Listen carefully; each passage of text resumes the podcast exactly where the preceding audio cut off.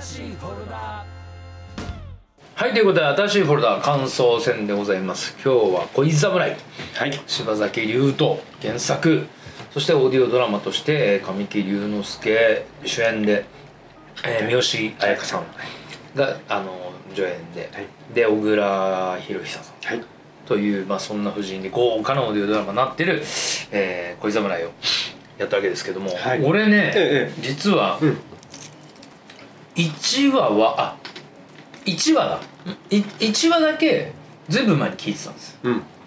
で、まあ、せっかく今回この宿題になるからって言ってでえっ、と1話を聞き直したのが昨日でうん。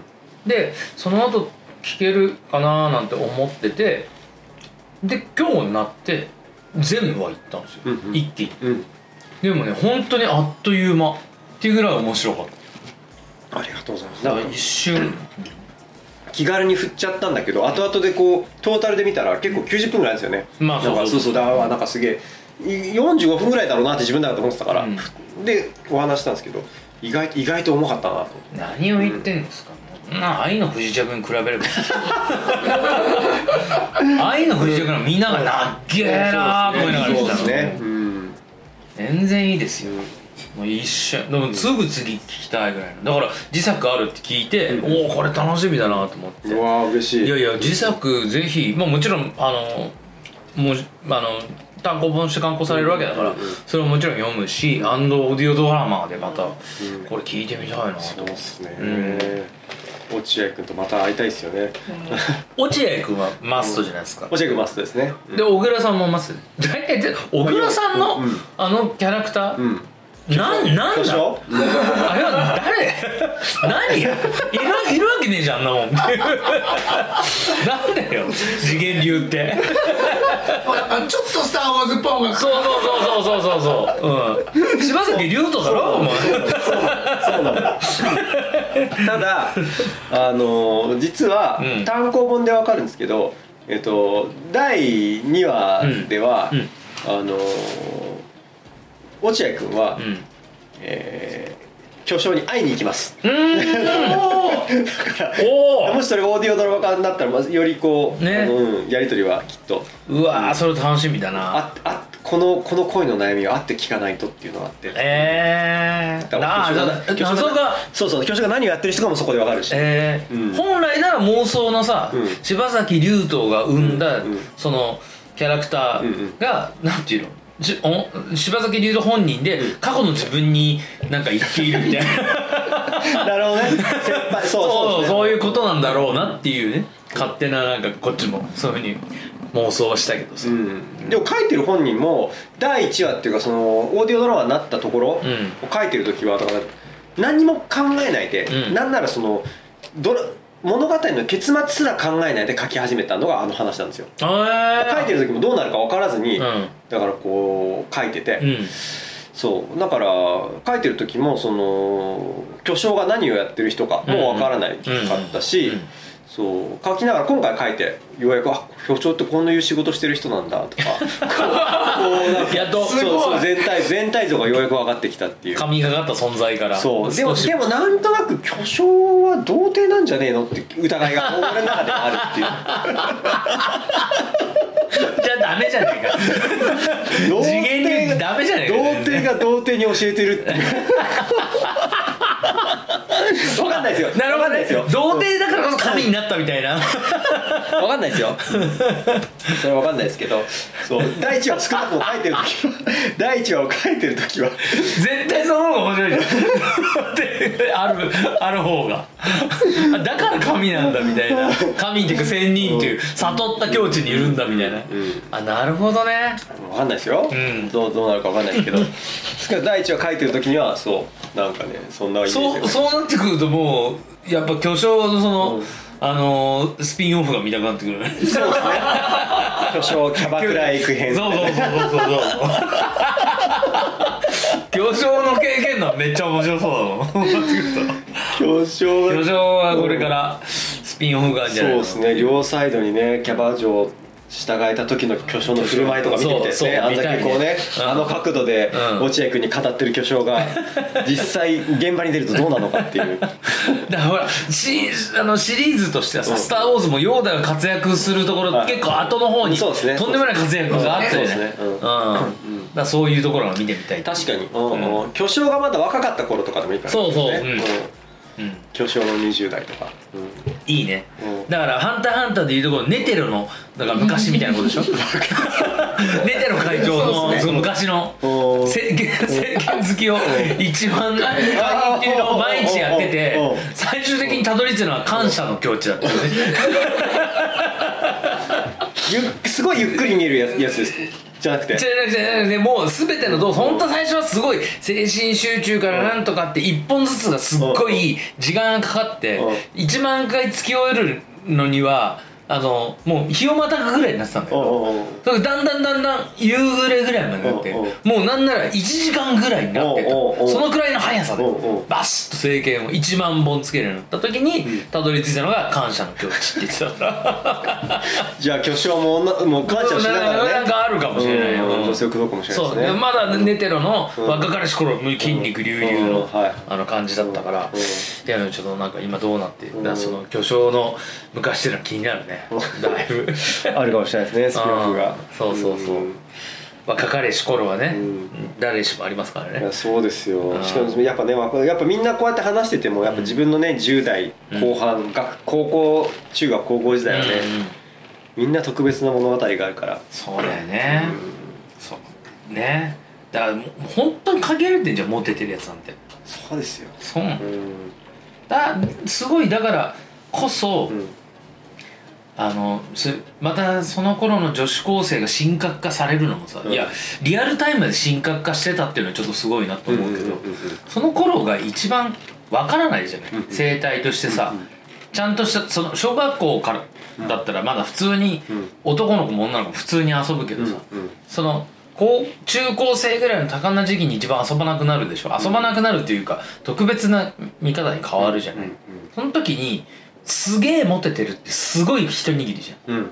だからこそ あのその一番生態がわからない時期。うん。で社会に出て、うん。また社会人となってそれこそ童貞じゃなくなって、女の子っていうものがこういうことが分かっていくんだけど、あの頃のあの時代のその女子たちの生態って全く分かんないから、ね。だからみんな神格化してそれこそ物語になりやすいんだろうなみたいに。うん結構思うんだよね。あの「花とアリス」って映画してる、うんあれとか岩井俊二監督の素晴らしいなと思う、うん。まさにそういうところを捉えてるから。うん。で俺がハルカリプロデュースしてる頃にさ、うんやっぱ僕らよりちょっと上の世代の人たちがものすごいいいよねみたいな言ってくれてたのって分かんない存在だから。ね あれがっていう。なんかそんなことをその当時もよく思ってたんだよね。確かにちゃんとまともに彼女がいるなんてやつの方が珍しい、うんうん。なんかあのなんだっけ霧島部活やめるっていうのがあって、うん。あのカーストの本当にごく数人しかさ、うん。女の子と付き合えてないわけじゃない、うん。え一つ聞きたいんですけど高校時代に告白ってしました女の子に。うん。した？した。はい。うん。した。えそれでどうどうだったんですか？その結果。結果。ダメだった。ようんこれはなんか他に好きな人がいてみたいな。うーん。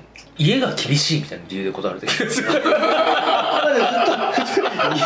が厳しい。いやデートに誘ったのクリスマスにデート誘ったの。はいはいクリスマスにデート誘って OK ですってなったらそれはもうもはやってなね。うん。次のすねうん。あのレベルに行くうん。話。はいはい。もうなんならそれはほぼ告白したのと近い。うんうんほぼほぼ一緒ですね。うん。で俺は誘ったんだけど、うん。でその日ちょっとあの時間あの作れるかちょっと家族と用事があるからちょっと時間作れるかわからないけど一旦保留になったの。うん。なったんだけど、うん。それのクリスマスの1週間前ぐらいにまた電話したら、うん。やっぱりちょっと家族となんか過ごす。ああまあまあそれはそれはなんかうんあり得るあり得る ええだって今家普通にだって家族でクリスマス過ごすからってことですよね。まあそうそうそう、うんうんうん。そうなんだけどええいやよっぽどなんか、ね経験なクリスチャンとかさ、うん。そういうことならまあ、うん。話はって感じになるけどうんまあそういうことも伝えられてないからわ、うんうんうん。からないから、うんうん。まあ、結局あそうだったのかみたいなまあ諦めになってね、うん。俺はね。なるほど。そうそう。高一高校1年のクリスマスでした高校一の国また忘れないですよね。忘れない。よそういうの忘れないですよね。忘れない忘れない。うん。わかる。6組だったな。うん。彼女が。俺が4あ組同じ学校なんだ。同じ学うだけどうちクラス編成が別だからさ、んうんあの商業高校なんだけど、はいはいあの男子クラス4クラスしかな。いうん。で全でも十何クラスなの、うんそれ以外は全部女子クラスで。で俺たちが 4, クラ4組でい男子クラスの一番際だった。もう5組から女子のクラス、で確か6組ぐらいにいたんだよね、うん、すげえ背高くて。うん。俺と同じぐらい。うんうんうんだから近かったの、うんうん、あのね朝礼みたいな。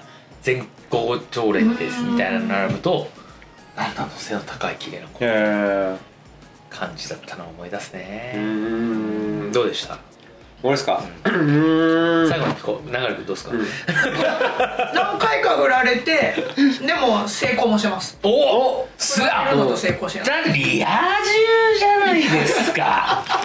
いやリア充か、まあ、リア充なのかもしれないっす。あでもまあ高校だもんね、はい。中学ではないんで。中学はな中学で彼彼女がいるっつったらなかなかだよね中学はでも完全に僕エヴァンゲリオンですもんスーパーロボット対戦とエヴァンゲリオンです、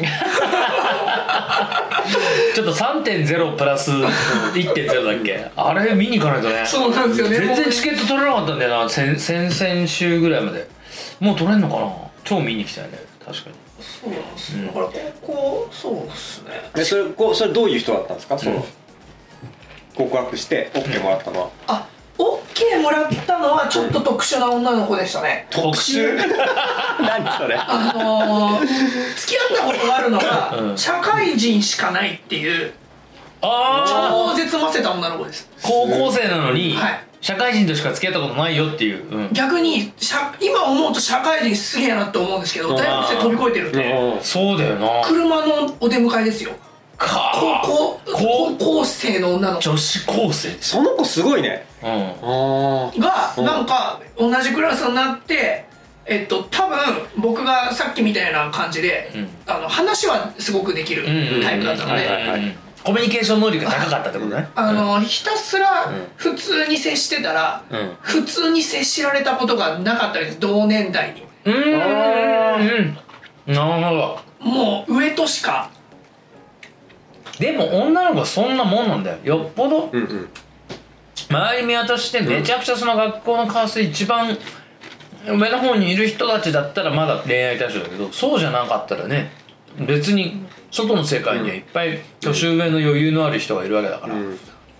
うん、だからみんなほぼほぼ年同い年と付き合えないけど行ったね流れ君。はでもだから僕だから周りがあまりに衝撃すぎて、うん。僕スナガレってめっちゃ珍しい名字じゃないですか。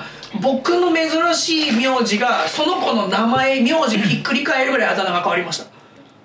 まあ陣田って言うんですけどそのその女。ああなるほどなるほど。僕の僕はもう陣田さんって呼ばれるぐらい、うん。そのお前よくそこ行ったなっていう。そのえーっていうことで、うんあだ名が陣田っていう。あだあだ名が流れから陣田っていうのはあの彼女。のぐらい、うん。なんか衝撃だ僕も衝撃だったんですけどでも、あの明らかに、うん。お前これは告白しろよっていうのをこう、うん外堀から固められあ男友達。あ。あそうそうその女の子から。えあーなるほど。本人から本人からだだかからら向こうからのアプローチだね。そうそうな流れを、うん。もうこれが告白する流れですよねみたいな流れを作られ、あの僕がするんだろうなって当時ですら思ったっていう これはそのあのあるじゃないですか。ゆ勇気も何もない感じであこれ僕が言うんだろうなみたいなので言ったぐらいなんで。だから年上と付き合ってる人だよねやっぱり。そうそうっすね。めちゃめちゃうまいね。これ価値観本当にそうだ。びっくりするぐらい合わな本当にそうだかったんですよ。うん。合わなかった？だってうん僕チャリしかないんですよ。うんう。ん車ですよ今まで。チャリで送るわぐらいの気持ち。なんでうん。なんかびっくりするぐらい珍しがられました。電車移動。もへえ。広島広島市市電市あー。市電で電車なんですけど。うーん。じゃあそのしょうがないじしょうがないよ。うんぐらい衝撃を価値観の違い。えでもえっと交際としてはうまくいったの？はあでもさえっと夏前7月ぐらいに付き合って、うん。えっと、僕が東京行くっていうタイミングでダメになっちゃったんで、あー。ああの3月とかだから結構長めには、そうだね。あー高ちゃん校生のとしてるね。恋愛としては。はい、高校生の恋愛としては長い方。そうだね。はい、いや今すごいわ。うん。いまだに陣田さんって呼ばれます。地元では。同級生地元では。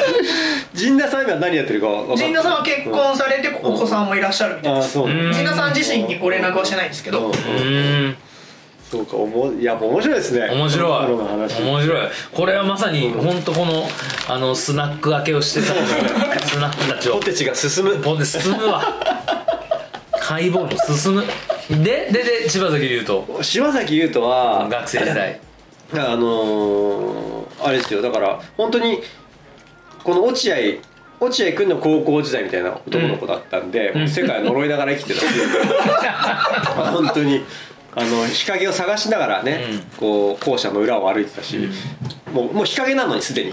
もっと もっと濃い影はないかと思って。闇へ闇へ そうそうそう生きていたわけね。そうそうそう、でもアイスホッケー部なんていうね、部活にもこう入っていたから。それはもう木村拓哉でドラマ化されるような設定でそうそうそうそうそう、なんだけどやっぱこうアイスホッケー部を辞めなかったのは辞める勇気すらなかったっていうこう このこうなんていうの？な弟がすごいんだよね。弟がすごいんですよ。弟はもう神奈川県代表キャプテンホッケーのそうそうそう。アイスホッケーのスター選手みたいな。でお兄ちゃんはえっ、と補欠と。そう。もうでしかも年子っていうねしかも。笑っちゃいけない。そうそう。年をそのもうすぐ残酷な、うん残酷ですね。そうそう。うん。でえっ、と僕の同級生、うん。同級生だから 同級生の同じあれ高校3年だったと思うな、に、えっとエースがいるわけですね、うんうん。でそいつはもう小学校から、まあ、一緒なんですけど、うんうん。あのまあ、かっこいいんですよ、でうん。女にすげえモテるの、うん。で自分をモテることが分かっていてかつモテるように振る舞うっていう、うん。でちょっとあの,、ねあの別にこれディスってるわけじゃなくて、うん。すすごくねキムタクを意識してるっていうか、口調とか喋り方とか、うん。こうなんていうの振る舞い、うん。キムタクだから成立するかっこいいんだけど、うんあのそれを真似してる人になってる。初めての人にもタメ口言っちゃうみたいな。そうそうでそうそう。だけどではねまるがかっこいいからみたいな、うん。もうそれで通っちゃうんですよね、オッケー。かっこいいからね。しかも家も金持ちで。うん。家も金持ちで免許を取った瞬間にもう当時なんだろうな。プレリュードかな。ホンダのスポーツカーバーンって買ってもらうからすごいすごいです。やってらんねえやって。そうそうそうそうそう。でその男の子、うん。まあ仲いい。てかおチームメイトがね、うん。ででチームのエースですよの幼なじみの女の子のこと僕好きな人なんですよ。うんそう。めちゃくちゃドラマティック。しかもそのその男の子が同幼なじみと会うからって言って、うん。なんか彼が幼なじみのそのな何人かで会ってる時に僕もそこになんか行って、うん。部活とかありかなん。か、それで出会ってすごいいい子だなって思ったの、うんでまあこんなことで言ったら特別美人じゃないし、特別なんかそう花があるわけでもないんだけどすごくいい子だったんですよ、うんうんうん。笑顔が可愛らしくて、うんうん笑顔がいい子だったうん。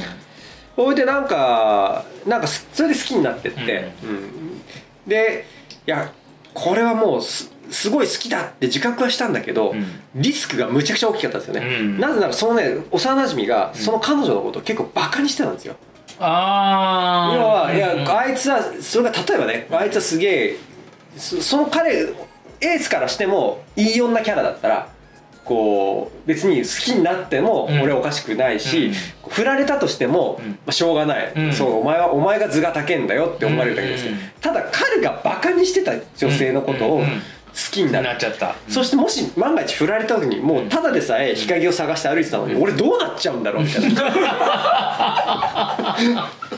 い や本当にねもうあれはもうはもう本当結構悩んでうん。排水の陣で。でもこれはね言わなきゃと思って、でもうもうちょっとどうにもなんか言わずにはこの気持ちはもう処理できないと思って、で結局ね告白したんですよね彼女に、うん。うん。そしたらえっ、となんか彼氏がいたのかな？うん。とか、うん。なんか彼、えー、と付き合おうとしてる男の子がいるみたいな、うんうんうんそれで振られたんですよ。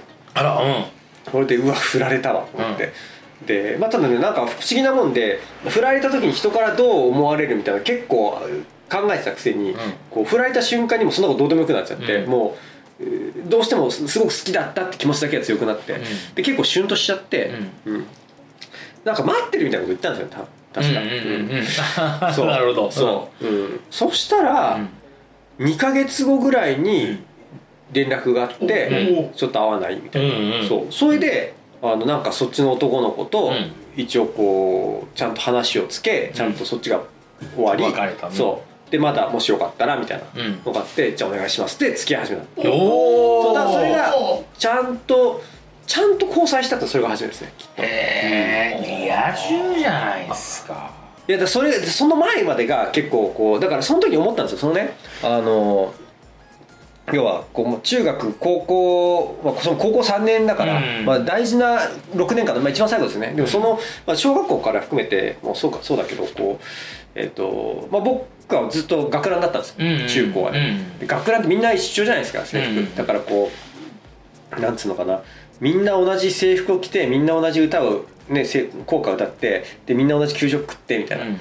でなんかでしかもみんな同じ制服を着させられてるのによく見るよく考えると自分はそれよりも劣ってるかもしれないってずっと思ってたわけですよ。同じ制服着てるはずなのになんか俺スポーツできないとかなんかこうこうなんかちゃんと友達と話せない。ちゃんと友達と話せないわけじゃないんだけど、うん。こいつ俺のこと絶対陰でバカにしてるって思ってる男の子だったの俺はそれ知ってるからなって思いながら、こういやそれはだやっぱりね弟がまたそうそうそういうのもあるしね。そう光と影がある。幼馴染がエースだったりとかそうそうそうそうそう。まあいろいろそうそうああってみたいな。だからこうだから自分は特別な人間じゃないんだっていうのをうん。痛いほど知らされて、うん。こう歩歩んできた学生生活だったけ。ど、うん。でもその最後最後ででもすごい勇気を振り絞って、うん。で、まあ、告白したわけですよ。うん。結果振られるんだけど。で、まあ、その後ねでこう彼女からその後にはもういまだにねあの時のう嬉しさをこう覚えてるけどまあなんか彼女から好きって言われるわけですよ結果、うんうんうんうん。好きっていうのも別に付き合って私も好きだからとかじゃなくて、うん。ちょっと交際していく中で彼女もだんだんあこの人こういう人なんだ、うん。で私好き。うん。でその初めてね好きってやる時にねなんかこうなんだろうなこう自分が特別な存在になった気がしたんですよ。だからこの彼女は誰も俺のこと特別にしてくれなかったけど、うんこの子が俺のことを特別にしてくれたんだっうんうんうんうん。ていうのがすごいあってすごいそその時に一気になんか報われたじゃないけど、うん。なんかこうあ他のこともどうでもいいやってこう思えるようになって結構救われていやだからこそおそらく彼女とかも、だから今度は俺がこの子を特別にしてあげなきゃと思うようになったし、ん。だからもう好きってすごい言うようになったし、こうだからなんか恋愛ってそれまで自分が特別じゃなかった人たちを恋愛一つすることでうん。自分が特別にしてもらえるんだっていうすごいもんだなっていうのをその初めての恋愛で俺は結構感じてでだだからなんかここにこの物語が結構好きなんですよね。だからああ自分が特別になっていく物語。みんなそれぞれ持ってる。だから恋愛は結構。思いでこの曲できたんだね。それをじゃあ聞いてください。ましょうみたいな感じの今。そういう流れそういう流れですねでそれでは読んでもらいましょうっていうのではちょっとこれだからちょっと待って。ポイントないちょっと違うポイントないちょっと違う今の感じはもう本当になんか曲紹介の前のインタビューみたいな感じの。そうですね。そうなるほどね。そうそういやそんな選手があったんですね。そうなんですよ。でもだからいいいいじいいじゃないですか。そうですね。最いたわけだから、俺もうん。高校の時にうん初めて、うん。まあ、付き合う子いいたし、うん。でもまあ言ったらまあ高校生の日な日々なんてもうもう学校に行っても口一つ聞かずにうん。過ごしていたみたいな人が芸人になったりとかって結構話があるじゃない、うんうん。そうまでではないんだよね、うんうんうん。そんなに日日陰でもうん。日向でもないけど、うん。日陰でもないっていう感じの流れで、まあ過ごしていたかなとは思うかな。だからよっぽどもさらに闇深いところにいた人たちはこれから競技で。いやーもう深かったですね。でも、ま、周りはねなんか全然そんな そんなじゃないでしょってやっぱ当時を知ってる人いるんですよね、うんうんまあ本人はね、でも俺お前のことそう思ってなかったし。っていう俺の中ではね。そうまあひねくれさんですね。きっとね。そんなねね。そんなハリネズミみたいになることないのに。うん。俺は本当思うよ。あの今からさ、うん。あの自分のさ人生のさ若い頃にちょっとタイムスリップすることができて、うん。あのなんかそそこだもっとその時だ今の気持ちでそこにいたらね知識も含めてうん。したらものすごいうまいこと振る舞えるのにって思うけどさ、その時のそういうなんか例えば俺が今からじゃあ20年前に戻って、うん。じゃあ柴崎君や流君とうまくやれるかって分かんいない。やーもうそれもう、うん人が違うからねもそうなのそうそうなのよ、ん。そう。うん。今でこそ仲良くね、うんこうやってずっとポッドキャストやってるけど、うん。そういいつももうね、そのなんか妄想でタイムスリップしたことにしてみたいに思うけど、あいつとこのタイミングじゃないと絶対無理だなみたいな、うん。じゃあ無理だってことの方が多くて結局まあ別に今から頑張ればいいじゃんっていう話に結局落ち着くんだけど、うん。そうそうそうなんかよくあるんだよなこれ。うん。こう妄想しても無理だなーってでもタイムスリップ何？タイムリープっていうの？も、うん。なんかそういうものが物語結構作るんだよね。そうそれも好きなんですよね。好き好き、うん。今のね知識を持ったまんまね。持ったまんま、うん、戻ったとしたら何やるっていう。そうそうそうそう。うん、そりゃそうだよな、うん、無敵でしょ。無敵です。よ恋侍なんかでも言ってる場合じゃないよ。あいやもうもう。女子高生も一コロっしょ。余裕っしょ。うん。マジでなどうしてんですかね？うん。うん。こうでもでも女子高生に魅力を感じるかねって話だよねそのと今この感じでさ自分がさそのそこにタイムスリップしてさ、うん。自分も高校生の体でさ、うん。女子高生に魅力感じる？でも多分、うん。周りの男友達含めテンションについていけない気がします。あああー。そうね。うん。まず無理だね。そうそうそう。自分だけちょっとだいぶだそこが余計モテちゃう そうだからそうですね、うん、違うですね。あの人だけ違うってなるわけだから。うん。うん。確かになんか人生一周してそうって思そうわれるそうそう感じはあるかもしれないですそうねもしかしたら陣田さんはそうだかもしれない。よ陣田さんだっけ？あ陣田さん。陣田さんそうかもしれない。いや陣田さんはだから本当に男の子が話しかけるのに勇気がいる女性だったんですよ。らしいんですよ。うん。まあ一切気にしてなかったんで。うんうーんあだからだからこそのああそうですねやっぱりほらね。うん。変わってるっていうのは重要なまたあ逆にでもだから僕が今の知識を持って陣田さんにしたら無理だったんでしょうね。あそうだと思うよ。うんうんそうかもね。なんか周りによく見る社会人だって思われてたかもしれないですね。うんそうだよだからね分からんもんよね。ああ今言ったったらよ恋今が恋侍なのか、うん。恋愛次元流。次元流。免許改伝。びっくりするぐらいそんな気持ちになるよね。俺が。この年になると。マジでどうでもいいうん。くなっちゃうっていうかさ、うん。それはなんかね若くて可愛い子たちはただいいれど、うんうんそれこそなんかぼーっと眺めてるだけでいいやでもね、うん。ああいいね。可愛いね。い綺麗だね。やだから推しっていう概念が生まれて本当良かったと思います僕は。うんうんうんうんうん。説明ができたね。はいそうそうそう。うん。確かに推しの方がいっぱいいるわ。あの子うんいいわ推しだわっていう。で2人共学だったんですよね。まあそこも結構でかいですよね。ああそうか。ん男子校か。そう男子校だったんで。なるほど。うん。高校時代戻っても何も面白い。俺共学じゃない。別学だから別学クラス編成別。あなるほど。そう。だから近くにいるだけ、うんなるほ一番言えないなんか仲良くなりようがないんだあんまり。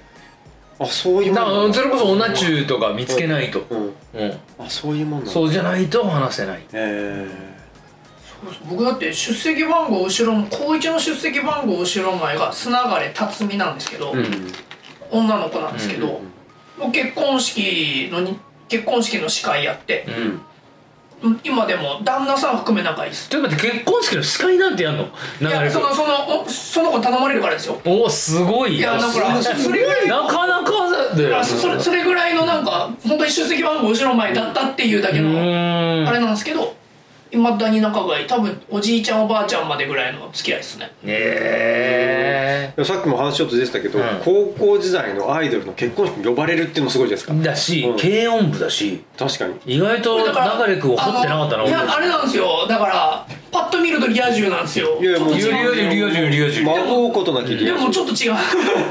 どっちかっていうとそのリア充が目の前にいたっていう。あーあだから俺もそうだ。リア充目の前にいたわいるさ。いるまで。それをリア充っていうの嫌じゃないですか。まあねそうね。なんか、うん。なんかちょっといや違うんだってみたいな全部間に入ってるからこれをリア充って言われるとみたでいな。もそのリア充側からすると2人はリア充って思われてるかもしれないですよ。うんかもしれないしあとだから他から見るとリア充に見えるっていうね。そうそうそうそうそうう。ん。そうだってリア充といるんだから。そうそうなんですよ。ねそうなんですよリア充と過ごしてそれリア充に見られるだろうみたいないや意外と違うまあ、だからそれが本当それこそ霧島部活やめるっておっしゃうそうそうそうそうそうそうそうそう。リア充も出てるけど実際リア充がそれぞれ悩みを抱えててっていう、ん。ん。んそうそうそう。うん。ですよね。うんいや面白いですね青春時代の話は。いやーまあ尽き尽きない。尽きないえーぜひねこのあの恋侍自作もオーディオドラマにしていただいて、はい。えーまたこの私フォルダで扱っていきたいなと思いますけども、そうえーまたあのいいきなり変わってあの全裸監督あ来週ねがね。来週宿題になっておりますので、はい。これは結構ね一応40から50分ぐらいの,、あの8話になっておりますから、楽しみ。なかなか対策ですけども。まあ一気見いきいけるぐらいの勢いな面白さであるのことは間違いないと。いうところで、ね、また次回、えー、とあたあ新しいフォルダ全裸監督2でお願いします。今日は最後までお付き合いありがとうございました。ありがとうございました